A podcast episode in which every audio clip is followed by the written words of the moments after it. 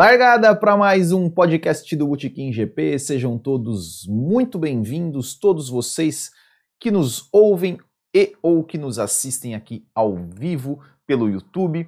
Hoje é segunda-feira, 6 de abril de 2020, é 18 horas 47 minutos. Eu sou Will Bueno e este é o podcast número 59, onde a gente está fazendo aqui nesse período de quarentena, nesse período que nós estamos sem Fórmula 1, nós estamos fazendo aí a fusão dos quadros podcast e, dos, e do quadro comentando comentários. Então você que está assistindo esse vídeo é, aqui pelo YouTube depois, não, não está acompanhando ao vivo, qualquer vídeo que, ou você que está ouvindo no seu agregador de podcasts e depois assistir qualquer vídeo do canal do Botequim, é, qualquer, qualquer vídeo do nosso canal, sempre deixe ali seu comentário, mande, mande, mande seu comentário, mande sua pergunta, que a gente pode ler aqui nos comentários. Este, né, assim vai ser o podcast aí enquanto durar essa quarentena, sempre lendo, pegando os comentários que vocês deixam aqui nos vídeos do Botequim GP e a gente vai lendo e vai trocando aquela ideia. Então é isso. Então a gente vai falar hoje, hoje tem, tem, tem, bastante, alguns assuntos bem legais, e a gente vai falar de um assunto ali que, que às vezes gera, gera muitas polêmicas, é, que é o pessoal aí que, que comenta os pilotos, né, que foram campeões ou não, sem ter, campeões sem ter o, o melhor carro do grid, a gente vai trocar essa ideia aí depois, mas antes a gente vai dar os nossos recadinhos, como sempre. E o primeiro é que o Botequim GP tem aí um programa de apoiadores, né, um, um de pessoas que gostam do nosso trabalho, gosta de é, contribuem mensalmente com o Botequim GP aí e em troca participa do nosso grupo exclusivo do WhatsApp e são eles o André Brolo, Arthur de Souza, Brown Kowalski, Bruno Nóbrega, Gabriel de Oliveira, Gerson Machado, Lucas é, Lucas Faria, Marcelo Belmiro, Marlon Girola, Marcos Cândido, Michel Feijó, Romulo Alvarez, Thiago Leite, Thiago Pereira. Muito obrigado a todos. Se você quiser ser nosso apoiador também, é só entrar lá em apoia.se barra GP. E eu já vou adiantar aqui uma coisa, que o nosso programa de apoiadores ele vai ter novidades. É, ainda não sei quando exatamente, mas a gente trocou uma ideia aí com os apoiadores essa semana. A gente pediu uh, algumas sugestões e, e, enfim, vai vir coisa legal aí para quem para quem for apoiador do Botequim GP. Ainda não sei dizer quando, porque tem algumas coisas que a gente vai ter que preparar, mas vai vir coisas muito legais aí para os apoiadores do canal. Também aproveitando para convidar todos vocês aí para curtirem nos, em todas as nossas redes sociais. Se você ainda não é inscrito no canal, se inscreva, é, o nosso Twitter, nosso Instagram também é o arroba é só procurar lá. Nosso grupo no Facebook também, a gente tem um grupo no Facebook, tem a página no Facebook, né, o facebook.com.br botiquimgp, o, né, o youtube.com.br botiquimgp, e também o nosso WhatsApp, o 47991418270, se você quiser mandar também alguma pergunta via WhatsApp, e o nosso site botiquimgp.com.br, onde você encontra todas as nossas é, informações. E já deixando aqui o meu boa noite para o Marco Tonon, para o Digian Coelho, que está malhando e assistindo a live. Olha que legal. Daniel Medeiros, o Giovanni Gomes fazendo um creme de abóbora. Oh, coisa boa, hein? E mãe pediu para mandar um salve para a noiva Camila. Aí, ó, Camila, não sei se ela é fã de Fórmula 1 também, né? Mas que você comece a acompanhar aí o noivo Giovanni nas aventuras automobilísticas e comece a acompanhar a gente também. O Charlie Leclerc, é, o BR, também mandou uma boa noite. O EADL, o Kartcan, também aqui, o pessoal do, que corre aí a Copa Botequim GP de kart também aqui. O Adalto Oliveira também deixando uma boa noite. A gente vai. Eles, alguns aqui é, escreveram já alguns comentários. Algum. O Marcelo Belmiro, é, sempre muito gentil, mandando um seu boa noite, seus braços de foca. e o Sóstenes Santos Silva também Renan Araújo, também já deixando aqui um boa noite. A gente vai falar, eu vou ler daqui a pouco, né, vou passar a geral nos comentários que a galera já está mandando aqui, nas perguntas ou, ou, comentários a respeito do tema. Mas primeiro eu vou começar com os comentários que eu selecionei aqui do pessoal do YouTube. E o primeiro é o, é o comentário do Rafael Wilker Mendes Araújo. Ele comenta no vídeo da crônica do Emerson Fittipaldi, que eu falei, que eu contei a história do GP da Espanha de 75, onde o circuito de é, Monrui, se eu não me engano, é assim que pronuncia, não tinha muitas, muita segurança e o Emerson foi aquele cara que encabeçou ali para bater o pé para que os pilotos não corressem e mesmo fazendo as reformas, algumas reformas ali do, do, né, do dia para a noite para a corrida, o Emerson mesmo assim foi o único que não correu.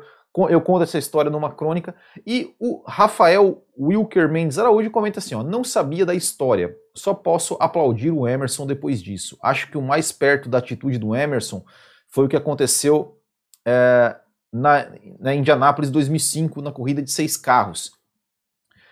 Né, ele, ele comenta da, da, corrida de seis carros, onde, onde aconteceu também. Eu também tenho uma crônica sobre essa corrida, falando da questão dos pneus, que, que é, não era seguro, uh, uh, os, os, carros com pneu Michelin, na época, é, pediram para que for, fosse colocada uma, uma ali na, na reta de Indianápolis. É, a Ferrari vetou, e aí é, os, todos os carros com pneu Michelin não correram e por isso é, e por isso teve uma corrida com apenas seis carros na Indianápolis 2005. E estou falando, né? Essa história do Emerson é de da Espanha 75. E aí ele pergunta, né? É, da, porque eu falo da crônica que ele falou assim, houve um acidente. E ele falou, né? O, o piloto, apesar de machucado, sobreviveu. Sim, ele sobreviveu. É o Rolf Stollemann sobreviveu e, e, ele acabou morrendo depois é, em 1983 também de acidente automobilístico. Mas falando do Emerson, é, esse episódio, né, é, é, muito marcante, mas o Emerson, ele é um dos caras, assim, para quem não sabe, é, ele é um dos caras que, que foi, que idealizou é, a GPDA, né, Grand Prix Drivers Association, ali junto com o Jack Stewart, é, o Nick Lauda, para exigir realmente mais segurança né, na, nas corridas, para lutar realmente por melhoras na segurança para os pilotos. Naquela época né, do Emerson Fittipaldi era uma época onde se morria muito pilotos, a segurança é, é, é, era um esporte praticamente amador. Se vocês olharem ali, assistirem o vídeo e ver ali a condição dos guarda-reios, é, que era uma pista de rua, então é, era algo realmente, é, olhando nos dias de hoje, assim, algo totalmente absurdo. E o Emerson foi um dos caras aí que lutou muito para que as condições de segurança das corridas aí fosse, fossem melhoradas. Então, é, além disso, né, além de, do grande piloto que foi bicampeão, é, também teve seu papel importantíssimo aí na história da Fórmula 1 como um dos caras que, que, que lutou aí pela, pela segurança da Fórmula 1. Inclusive, eu até vou, vou aproveitar esse gancho esse final de semana eu fiquei muito feliz, fiquei muito envaidecido, vamos dizer assim, porque no meu Instagram, no Instagram do Botequim GP, é, numa postagem que era referente, referente ao, a, a, fazia 10 anos, né, desde a última vez que um brasileiro liderou o campeonato de Fórmula 1, que foi Felipe Massa, depois do GP do, da Malásia de 2010. Felipe Massa assumiu a, lider, a liderança do campeonato naquela altura, foi a última vez que um brasileiro assumiu. E quem comentou nessa postagem foi o Wilson Fittipaldi, o irmão do Emerson. Eu fiquei muito feliz que ele comentou essa postagem. É, realmente fiquei muito envaidecido com isso. Uma honra ter, ter um cara, uma, uma lenda. Né, do, quem não conhece a história do Wilson também é bom conhecer. É, ter comentado ali no Instagram do Botequim, fiquei muito, muito feliz mesmo.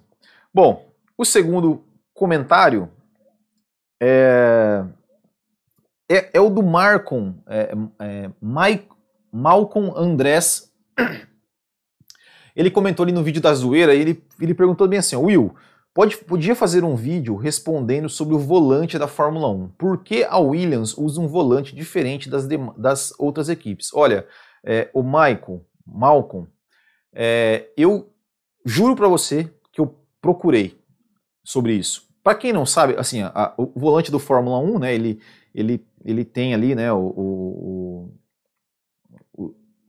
todos os comandos no próprio volante. Tem o, né, geralmente tem né, o, o, os botões e tem o display bem no meio do volante, onde tem as marchas, onde tem as informações e tudo mais, um displayzinho como se fosse uma tela de celular.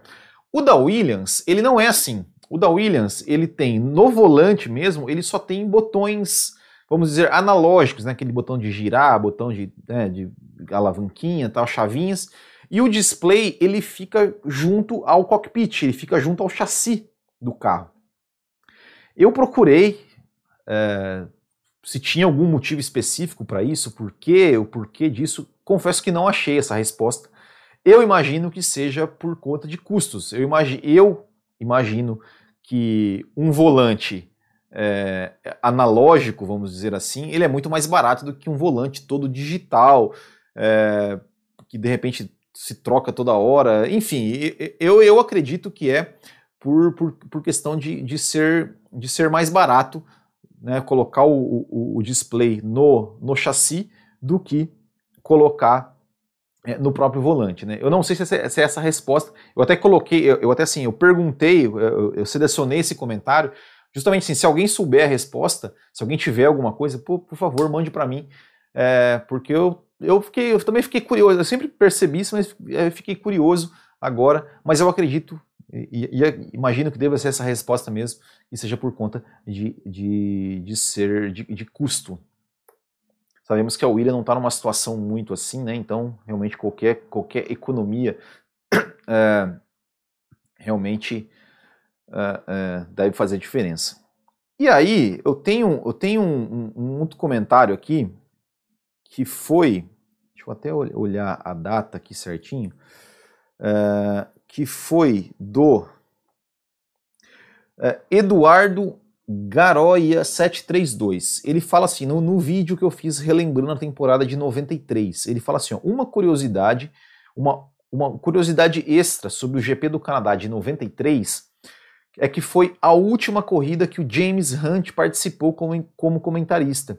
Dois dias depois, ele foi vítima de um infarto fulminante. Olha, eu, eu realmente é, é, deixei passar essa, essa informação no, no, no vídeo do, da, do resumo de temporada e queria agradecer aqui ao, ao Eduardo Gar, Garola, não, é Garcia, meu Deus, Eduardo Garcia 732. Nossa, eu tô, tô cego, eu acho. É, é, queria agradecer, né, porque por ter dado essa informação. Realmente, o James Hunt ele era um cara, ele era um comentarista é, da TV britânica. Até, até, até, digamos assim, ele é um, um, era um comentarista bem ácido, né, no, no, ele é bem ácido nos seus comentários. Deixa eu até, eu tô, tô procurando aqui, tô, eu tô dando uma enrolada aqui, vou falar a verdade, tô dando uma enrolada porque eu tô tentando achar o dia que o James Hunt morreu. É, mas ele era um cara bem ácido nos seus comentários, assim, tem uma, é, é uma um, você procurando na internet, você vê ele chamando o De Césares de estúpido, de idiota, algo assim, é, inclusive até na temporada de 86, né, quando o, o, tava aquela disputa entre Mansell, Piquet e Prost, é, o Mansell, obviamente, era o, né, o queridinho da torcida, da torcida britânica, todo mundo torcendo para que o Mansell fosse né, o, primeiro, é, o primeiro campeão, é, primeiro campeão não, mas assim, ganhasse seu primeiro título, e, e, o James Hunt era um, foi um dos caras que, que na época comentou que, que achava que o Mansell não ia, não, não, era, não estava preparado para ser campeão naquele momento, não era um piloto ainda digno de ser campeão naquele momento, foi até muito criticado por isso, mas enfim, e o Mansell acabou perdendo né, aquele, aquele título de 86, que inclusive passou a corrida semana passada no canal oficial da Fórmula 1. O, o James Hunt morreu no dia 15 de junho de 1993, aos 45 anos, então tá aí realmente foi foi foi próximo ao GP do Canadá. É, e o último comentário, antes de eu ler os comentários de vocês, é, e aí é o comentário que tem a ver com o título do vídeo, né, com o principal assunto. Que na verdade ele comentou no vídeo aqui do, da, da Copa Bootkin GP de kart, né? É para vocês verem. Comentem em qualquer vídeo do Bootkin. Ele comenta assim, ó, é o Tuareg. Ele comenta assim: Alô Will, faz um comentário sobre os pilotos que foram campeões sem estar no melhor carro. Posso citar Piquet em pelo menos um dos dois primeiros títulos. Então, Tuareg, é... muita gente. Eu vou, eu vou ler, passar, dar uma geral nos comentários aqui e a gente vai comentar sobre, sobre o Piquet. Bom, O Charles Leclerc BR mandando boa noite. O Carticão, boa noite. O Adalto Oliveira, fala Will, tudo bem? Piloto campeão sem o melhor carro. Claro, o grande Nelson Piquet, brasileiro porreta mesmo. É, o Charles Leclerc pergunta se eu vi a corrida virtual da Fórmula 1. Eu vi, eu vi, eu vi sim. Eu vi, o Leclerc ganhou, inclusive. Eu, eu, eu assisti sim. Marcelo Belmiro, já falei, tá? Renan, o Joaquim Hint falando né, do Piquet em 81, 83, sem discussão. M MVDS Gamer mandando um salve. Felipe V, boa noite. Gustavo Correia, tô muito atrasado? Não, não, tá um pouquinho só. É... Bom, o, o, MVDS Gamer falando do volante da Williams, né, que deve ser um volante mais barato, alguma economia ou preferência.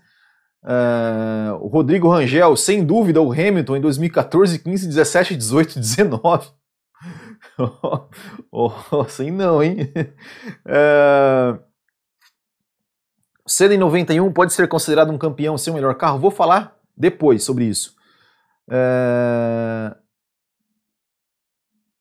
o Marcelo Ferreira, o Fábio com certeza vencia sem necessariamente estar o melhor carro. O cara foi campeão em quatro equipes diferentes. Acho que, acho que ele deve ter falado o Fanjo, né? É, depois ele corrigiu aqui, o Fanjo. É.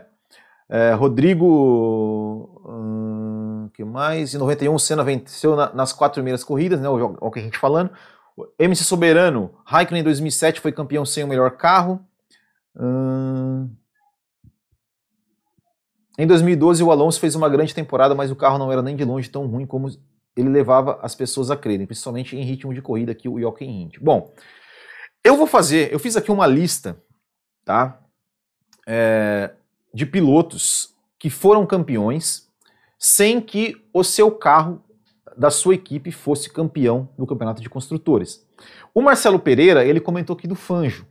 É, o Fanjo, a gente não, é, não dá para para fazer, até, até daria para de repente a gente pegar ali fazer a pontuação, é, mas é, o, né, poderia ter feito, né, isso me ocorreu agora. Mas o campeonato de construtores ele só começou a ser, a ser disputado a partir de 1958, ou seja, o, o, o Fangio, o último título do Fangio foi em 57. Mas muito provavelmente é, é bem possível que o Fangio em algum dos seus campeonatos tenha realmente é, sido campeão sem ter o melhor carro, porque, como bem disse, ele foi campeão aí com quatro carros diferentes. Então, é, acho que não dá para tirar o mérito dele. Né? Eu acho que se a gente pegar, de repente, pegar ali a, a, as temporadas de 51 a 50, de 50 a 57 e fazer a pontuação, somar a pontuação das equipes, é, é muito provável que de repente em algum, em algum campeonato o Fanjo é, tenha vencido, tenha sido campeão sem que sua equipe tenha sido campeã de construtores. É, é, uma, é, uma, é uma discussão interessante, né? mas assim, não dá para gente, a gente saber. Mas eu peguei aqui né, essa lista e aí a gente vai analisar, tentar analisar caso a caso aqui. É, bom, em 1958, no primeiro ano em que o, teve o campeonato de construtores, o campeão foi o Mike Hawthorne, da Ferrari. Né? A Ferrari ficou em segundo lugar no campeonato de construtores e, o, e a equipe Vanval ficou em primeiro. Bom, não dá muito para a gente analisar, porque pelo menos eu não era nascido em 1958, não acompanhei a temporada, então não dá para saber, em, em, termos de desempenho, se, se era ou não é, campeão com, com o melhor ou não. Mas enfim, a tabela de, na tabela de pontuação, o Hawthorne foi campeão sem ter o melhor carro. Em 1973, o Jack Stewart foi campeão com a Tyrrell, que ficou em segundo lugar no campeonato de construtores, perdendo para a Lotus. É, também, né, a Lotus que tinha o Emerson Fittipaldi né, na, na, época. É, então, né, o Stewart também podemos aqui considerar considerar é, considerar que que ele foi campeão sem ter o melhor carro, né? Pelo menos, assim, assim, sempre falando, eu estou aqui me baseando na tabela de pontuação, né? A tabela, o, o, a, gente, a gente partindo do pressuposto que o melhor carro é o campeão de construtores, tá? Não estou dizendo que isso é o certo ou que é o errado, mas eu, eu estou usando isso como regra aqui, só para a gente analisar.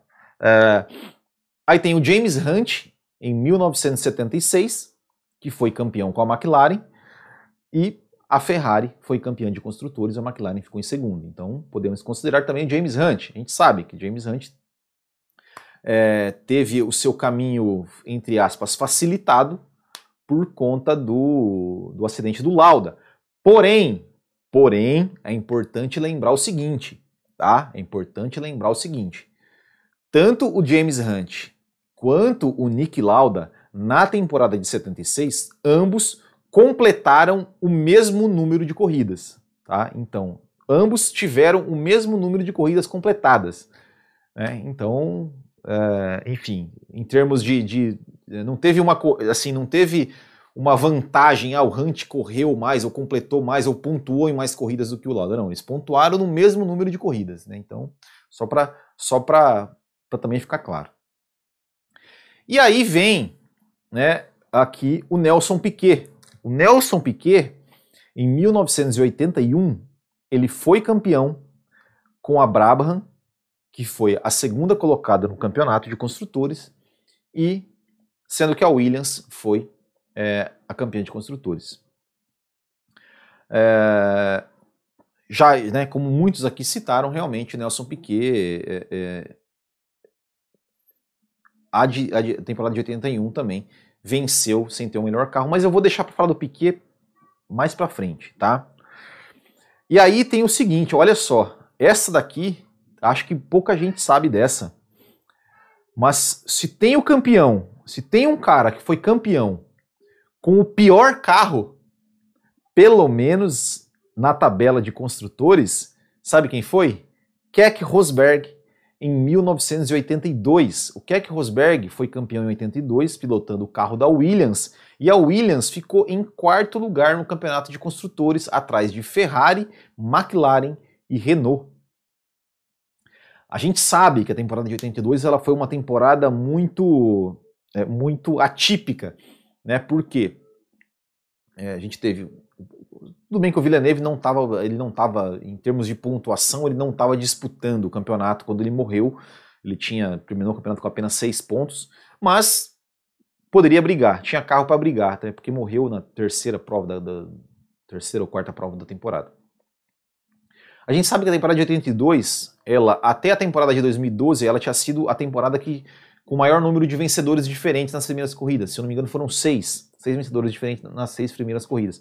O Keck Rosberg, que foi o campeão de 82, ele foi campeão vencendo apenas uma corrida na temporada.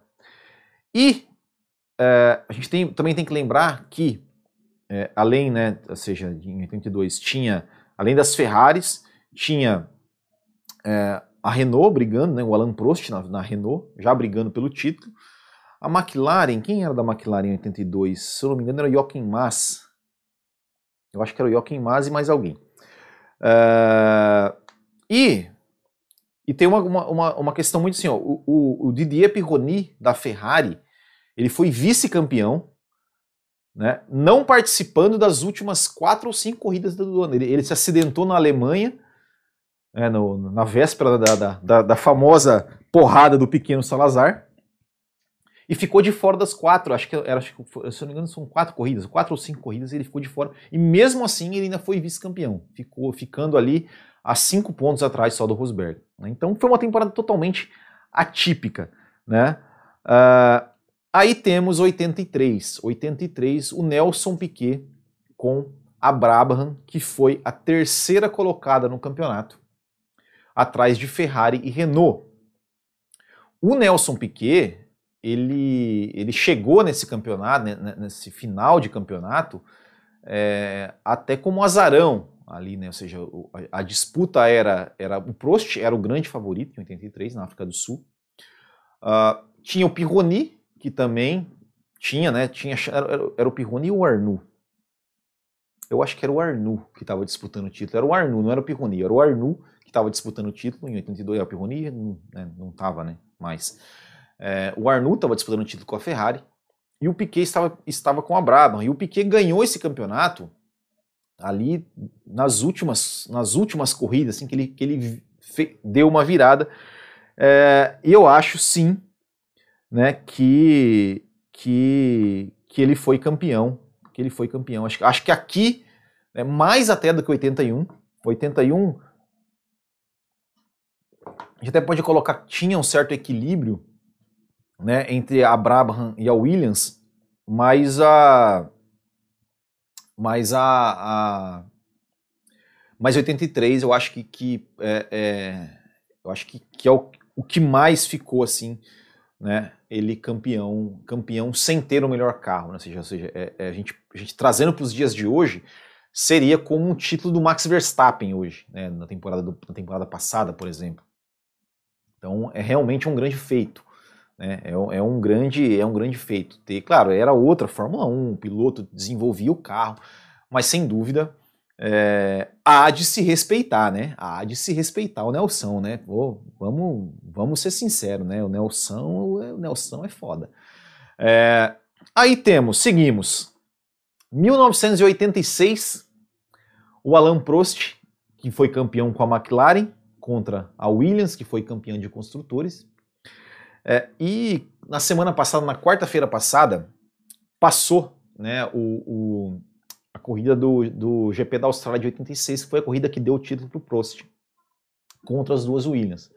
É, eu nem, assim, é, é eu não vou comentar nem a, a, questão assim que eu, claro, olhando hoje, é, foi um erro até, digamos, até, até grotesco né, da, da, Williams de não ter seguido a estratégia do Prost, né? Ou seja, ou seja, o Prost andando a prova toda atrás do Piquet e do Mansell, o Prost foi o primeiro a parar, a Williams deveria ter mandado os pilotos para o boxe, né? Marca o cara, marca o cara, pô. Né? Garante, a Williams tinha duas chances de ser campeã contra uma. Porra, marca o cara, marca o cara. O Prost entrou, ó, chama o Mansell, chama o Piquet, vai pro boxe também. Faz o que o francês está fazendo, né?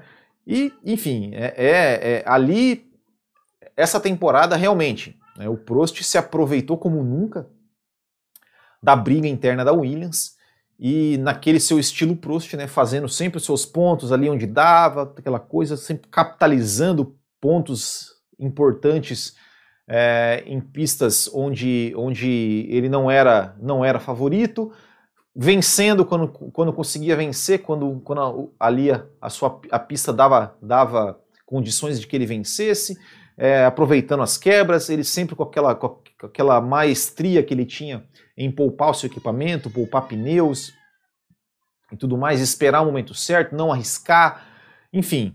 É, sem dúvida, esse título, esse título de 86 do Alan Prost é, dos quatro dele, eu acredito que esse tenha sido aí o mais emblemático, é, o, que ele, o que ele guiou melhor é, e o que ele realmente mostrou, né, o, o, o enorme talento que tem. É, bom, de 1986 passamos para 1994.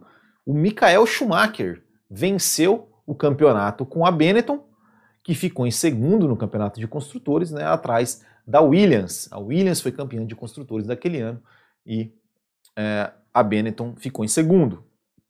É, é, bem verdade que a Benetton, ele, ele pelo menos, assim, é, é, ele era um carro, poderia, poderia não ser um carro tão rápido quanto as Williams, mas ele era um carro muito mais acertado. A gente via que o, que o carro da Benetton ele era muito mais equilibrado, né? Ou seja, é, o próprio Senna, na, na, no início da temporada, reclamava muito da questão de que, era um carro muito arisco, que saía demais.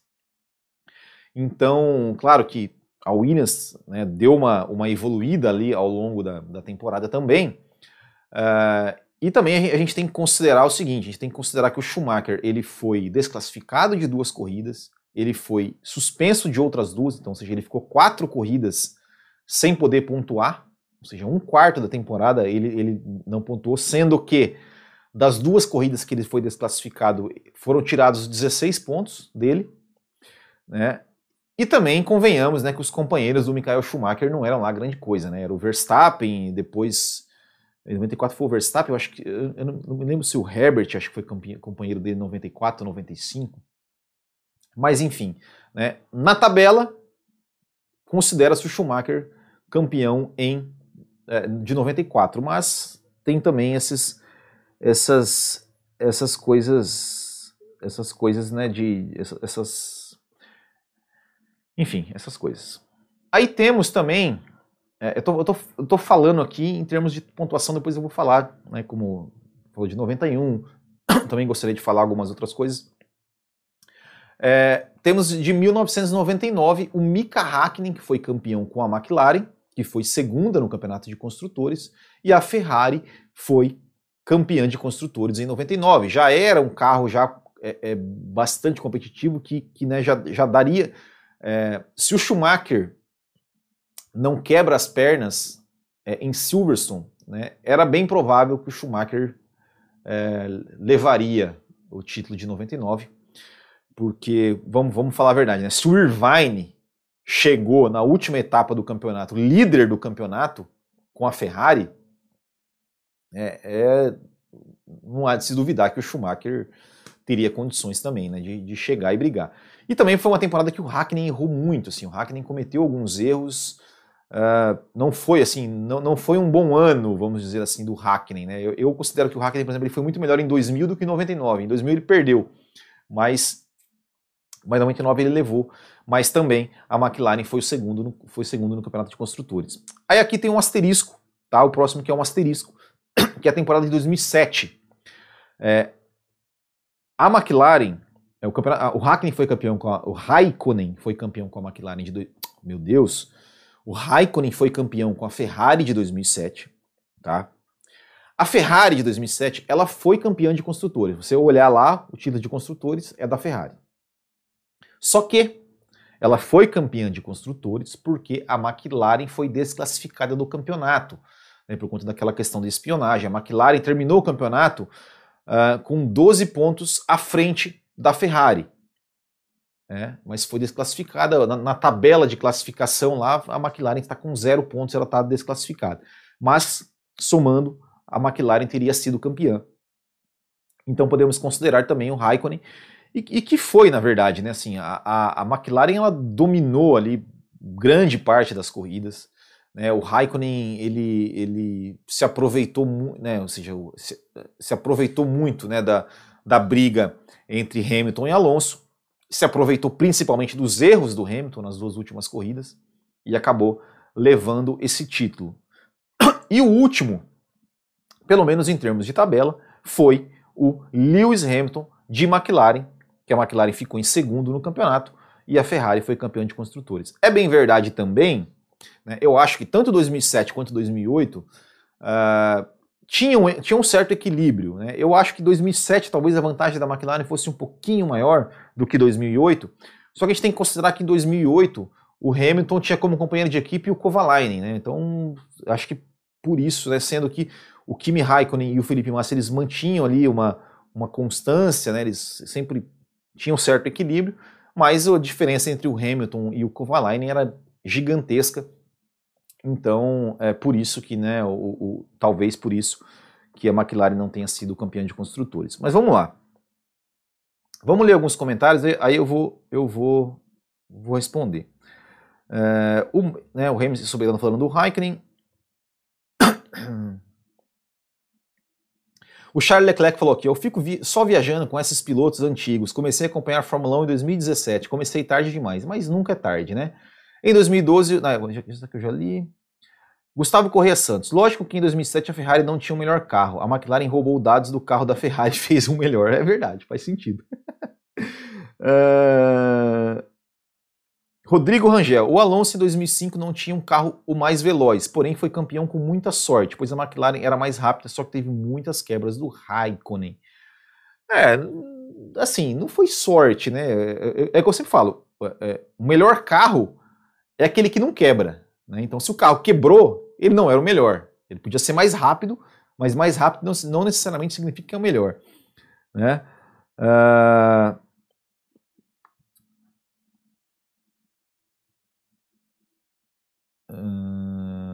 Daí o que a gente falou, falando da questão do Lauda, né? Mas, mas é foda comparar. O Lauda perdeu três corridas, era o líder disparado do campeonato. Só o fato de ter voltado em Monza foi um milagre. Não, com certeza, ninguém discute isso. Mas Fato é também que ambos completaram o mesmo número de corridas, né? Cada um dentro das suas circunstâncias. Daí ele fala que 82 foi uma bagunça imensa, 11 pilotos venceram 16 provas. Caraca, não sabia que a Williams era antiga assim. Opa, cadê? 82 eu nem era nascido ainda. é, 82, aí o Marcelo Ferreira fala: 82, Prost venceu nas duas primeiras. Outro ficou fora de cinco corridas, deve ser o Pirroni, né? 82 é a temporada mais anárquica, mais do te... e de teor mesquinha.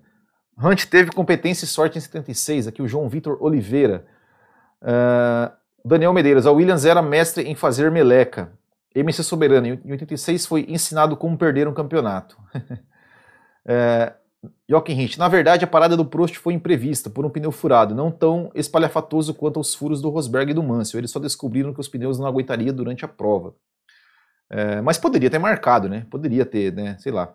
Ainda mais que assim, o Prost parou no box e estava tirando total diferença. Né? Quando quando estourou o pneu do Mansell, o Prost já estava colado no Mansell. Se não me engano, já estava até na frente do Mansell já. É... É... A Benetton não foi campeão porque só tinha um piloto. Ah, foi o JJ Leto, né, em 94. Né? Uh... Damon Hill não é piloto, Nelson Piquet. Tinha também Os Verstappen. E Senna nunca venceu num carro ruim? Não, carro ruim não. Campeonato não. Uh, 91, a McLaren no, no do certame estava com câmbio antiquado. André, André Brolo, cheguei atrasado. André Algal, Will, você acha que em 2007 o Hamilton errou na entrada dos boxes da China e saiu de propósito com um acordo para o carro da McLaren não ser campeão no ano do maior caso de espionagem da Fórmula 1? Não, não, não. Com certeza não. Com certeza não. Até porque o, o, a, o, o, título de piloto, se o Hamilton tivesse sido campeão, ele teria, teria sido mantido. Não, não, não teve. É... Canal Speed Ayan. Já teve alguma vez que uma equipe nanica ganhou na Fórmula 1? Ué, tivemos, por exemplo, nanica. É, é, é que isso é muito subjetivo, mas, por exemplo, se você pegar a, a Ligier, a Ligier ganhou, né? Passou esse final de semana, temporada, ó, GP de Mônaco de 96. Uh, que mais? Quem mais que eu me lembre de Nanica, Nanica, Nanica? Não sei. É, agora você me. É... Em 2008, eu acho que o carro da McLaren era bom quanto o da Ferrari, mas ver os companheiros de equipe do Hamilton do Massa, o Massa era o Kimi, que ao meu ver estava no auge pós 2005. Aqui o Zé Bocudo. Daniel Medeiros, Will, na sua opinião, por que o Williams fez muita meleca, principalmente em 86 e 91? Vamos falar sobre isso. Uh, Gustavo Souza, saudades do Grand Prix da Zoeira nessa quarentena, maratonei todos os episódios. Bom, a gente lançou aí um essa, essa semana aí, né? É mesmo, Will, faz o mesmo GP da Zoeira, eu acho que com as piadas, vamos fazer. Uh, são duas coisas diferentes. Não vencer com o melhor carro não significa vencer com um carro ruim, é verdade. Antônio Carlos, Massa perdeu roubado em 2008 por causa da treta da Renault. É, mas o Massa perdeu, não, não foi só isso, né? Zé Bocudo, Senna poderia ter vencido em 93 ao meu ver, tirou leite de pedra com aquela McLaren Cosworth. Uh, Nanica Tio, mas a Tio foi grande também, a Tio já foi grande, né? Tio foi campeã do mundo com o Jack Stewart, pô. Uh, é, sobre 93, né, era, era muito difícil. Mas vamos falar sobre 91. É, Tem-se uma discussão muito grande sobre 91. É, a, a grande verdade é o seguinte, ao meu ver, né? Claro, grande verdade, né? Não sou dono da verdade, mas assim, é... o carro de 91 da McLaren, ele não era, ele não era, uh, ele não era, não era um carro ruim. E se você pegar o desempenho da Williams no começo da temporada, no começo da temporada, não era não era não era equivalente ao carro da McLaren, né? O, o, em termos de se você pegar, por exemplo, a vitória do Ayrton Senna no GP do Brasil, uh, ele fez a pole, largou na frente, ele estava 40 segundos na frente do Patrese. Tudo bem, era o Patrese, mas enfim, 40 segundos na frente do Patrese. É, próprio San Marino, uh, dobradinha. O que mais?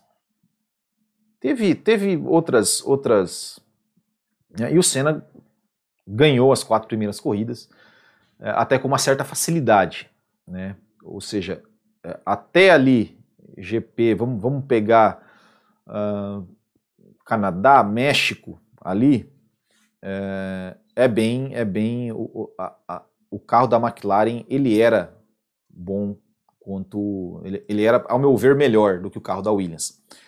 A partir, vamos pegar a partir do México, a Williams realmente começou a mostrar, pelo menos em termos de velocidade, é, um desempenho muito melhor do que o carro da McLaren. Porém, uh, circuitos travados, por exemplo, o circuito da Hungria, que para mim, é, pouca gente lembra dessa corrida da Hungria de 91, mas para mim foi ali, o Senna ganhou o campeonato ali, naquela corrida da Hungria de 91, que ele segurou as duas Williams assim, de forma fantástica.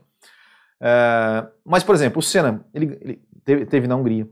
É, no Japão, as McLaren estavam com desempenho melhor, tanto é que o Berger fez a pole. Uh, próprio Spa, né, o desempenho da McLaren estava melhor. Então, assim, é, ao meu ver, é, o carro do Ayrton Senna, o, a McLaren, se você pegar a temporada toda, o, eu não acho que, o Ayrton, que a McLaren era pior do que a Williams. Eu não acho. Para mim, era, era, um, era equilibrado. Para mim, eles, eles, eles tiveram seus estágios diferentes é, ao longo da temporada. E o Senna, claro, conseguiu vencer as quatro primeiras, o que né, deu uma folga no campeonato. E também, né, e, e, e não só venceu as provas, como contou, por exemplo, com a quebra do Mansell em, nos Estados Unidos. O Mansell nem, nem largou em São Marino. O Mansell rodou no Brasil. O Mansell só foi pontuar em Mônaco. Ou seja, o Mansell começou com uma desvantagem. Ele estava lá com 40. Ele, o Senna começou, quando o Mansell acordou no campeonato, a, vantagem do Senna era 40 a 6. Né? Então, então tem isso também. Talvez se o Mansell tivesse feito alguns pontos ali no, nas primeiras provas, é, teve, teve o México, né, que, que foi dobradinha da Williams, mas o Patrese venceu e não o Mansell. Teve o Canadá, né, que o, que o Mansell perdeu a, pro, a corrida na, na, última volta. E principalmente teve Portugal, né, que foi que foi ali que a Williams realmente fez uma caca uma caca gigantesca de ter né? Ou seja, era uma, era uma vitória certa para Williams, né? Uma vitória certa para Williams, onde, né? os mecânicos não, não prenderam a, a roda traseira direita ou esquerda, acho que era direita, do carro do Mansell. O Mansell, o Mansell acabou, é ele acabou sendo empurrado de volta para o box, até voltou para a pista, mas acabou levando bandeira preta, acabou sendo desclassificado e aí realmente complicou para ele, né? Mas, mas assim, se você é, é, acho que dos, dos três títulos do Senna, eu acho que 91 foi a, foi o título, digamos, onde ele mais teve trabalho, assim, no sentido de, de, de, de usar a cabeça, assim, né? Ou seja, ele teve que capitalizar, como eu falei, quando o Mansell, quando a Williams era dominante, o Senna chegava ali em terceiro, marcava seus pontinhos. Então ele estava sempre, sempre ali na, na rabeira das Williams, quando não dava para vencer, ele sempre, sempre conseguia capitalizar seus pontos. Mas é, eu não considero assim que, que a McLaren era, que o Senna ganhou o campeonato uh, com um carro inferior, como por exemplo se, se ele tivesse ganho em 93, né? Aí meu Deus. É, mas de maneira nenhuma isso tira os méritos dele, né? Ou seja, ele, como eu falei, ele, ele soube aproveitar as chances que teve, soube aproveitar quando é, o, a McLaren não, não tinha o melhor desempenho, ele conseguia capitalizar, ele conseguia, ele conseguia buscar pontos onde, onde não tinha. É, e eu, para mim, a, a, melhor corrida é, dele naquela temporada que onde ele ganhou aquele campeonato foi na Hungria. E eu, eu lembro muito dessa, dessa corrida porque eu lembro de eu assistir ela quando era criança. E eu lembro da, da agonia que foi a corrida inteira, o Ayrton Senna na frente, com as duas Williams coladas atrás dele. Né? Mais da metade da prova foi o Patrese atrás dele e o Mansell atrás do Patrese. E eu, eu lembro, cara, eu lembro até hoje, assim, eu estava assistindo e aí chegou um determinado ponto que o Patrese ele levanta a mão, faz um sinal para o Mâncio, falou, Mâncio, vai. E eu lembro que tá, né, lá em casa, eu, minha mãe, minhas irmãs, e aí quando, quando o Patrese fez o sinal para o Mâncio e o Mâncio passou o Patrese para atacar o Senna, a gente falou, vixe, agora, agora vai ser, agora não vai. Agora ele não vai segurar. E segurou, e segurou e ganhou. Então, é, sem dúvida, uma, uma grande temporada, né? um, um grande título do, do Ayrton Senna, sim. Uh, vamos lá. Uh, Gustavo Souza falou: ah, o Vettel ganhou de STR, é verdade, Toro Rosso. Gabriel Augusto, manda um abraço para mim, um abraço, Gabriel Augusto. Márcio Vieira de Quadra, Senna era para ser quatro vezes campeão, mas o velho francês desgraçado roubou ele. É, é. Eu, eu, eu, tenho por mim, já falei isso aqui, eu tenho por mim que 89 o Prost seria campeão. Eu já falei isso, né? O Ayrton Senna ele precisava ganhar no Japão e na Austrália. Né? Se ele aquela vitória no Japão vale, ele ainda ia ter que ganhar na Austrália e não ganhou, né? Claro, eram situações diferentes e tudo mais, mas, né? Não, não, não é assim, ah, ele tirou o título. Não, não tirou o título. Ele tirou a chance do Ayrton Senna disputar o título. Ele poderia disputar e ganhar, como poderia disputar e perder, igual, né? Então, enfim. Uh, McLaren não era Cosworth, era Ford segunda linha, mas era, eh, se não me engano, era, Ford, era Ford Cosworth. Canal Speed Ayan. A Haas e Williams poderia falir por causa desta parada de Fórmula 1 por causa do coronavírus. A Williams, inclusive, eu li uh, meio por cima, um pouco antes aqui, que, já está reduzindo o salário dos pilotos e já demitiu alguns funcionários, viu? É, é, realmente é complicado. Na época do Stewart, a Tyrrell era grande, assim como a Brabham na época do Piquet. Brown GP é considerada grande, o Gabriel Ferreira, ah, ela foi grande, né? Quando ela pô, foi lá e foi campeã. Uh, Marcos Rodrigues da Silva, cheguei tarde, já falou do Nelson Piquet, é verdade.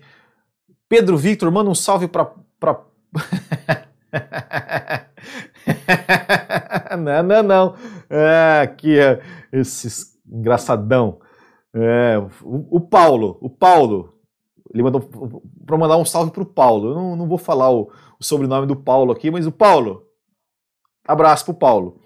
Gustavo Correia Santos, acho que a partir do Canadá o carro da Williams era melhor. O Mansell só perdeu por culpa dele mesmo. E por culpa da Williams também. Uh, suave na nave, você acha que Senna teria quantos títulos caso não tivesse morrido?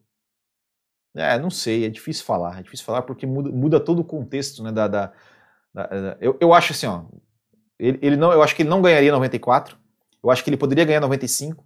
E a partir daí eu não sei, porque com o Senna vivo, será que o Schumacher iria para a Ferrari? Será que o Senna iria para a Ferrari? Então, é, aí já é mais difícil. É... Rafael de Mesquita, cara não, do Canadá à Austrália, com raríssimas exceções, a Williams já era melhor. Senna foi campeão porque ganhou as quatro corridas e correu pelo cérebro. É, mas não, eu discordo. Uh, Daniel Medeiros, em 91 o Senna completou o GP do Brasil só com uma marcha. Isso é para poucos, mas só no final também. A Williams de roda solta, Ferrari com a mangueira presa. João Vitor Oliveira, 91 foi a maior temporada do Ayrton Senna. Foi uma grande temporada também. Eu considero 93 melhor, mas.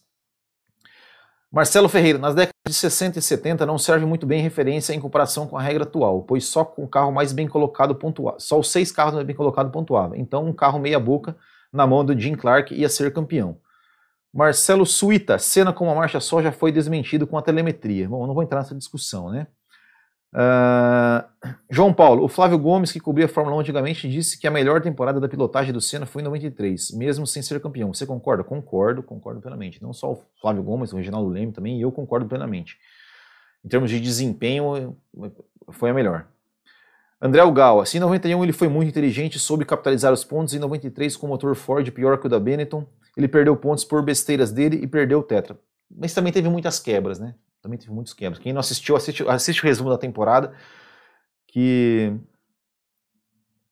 Gabriel Augusto, por que a FIA não fez nada quando o Senna bateu de propósito no Prost 90? não, não, ia fazer jamais. Ia dar um rolo, ia dar um, ia dar um converseiro. Uh...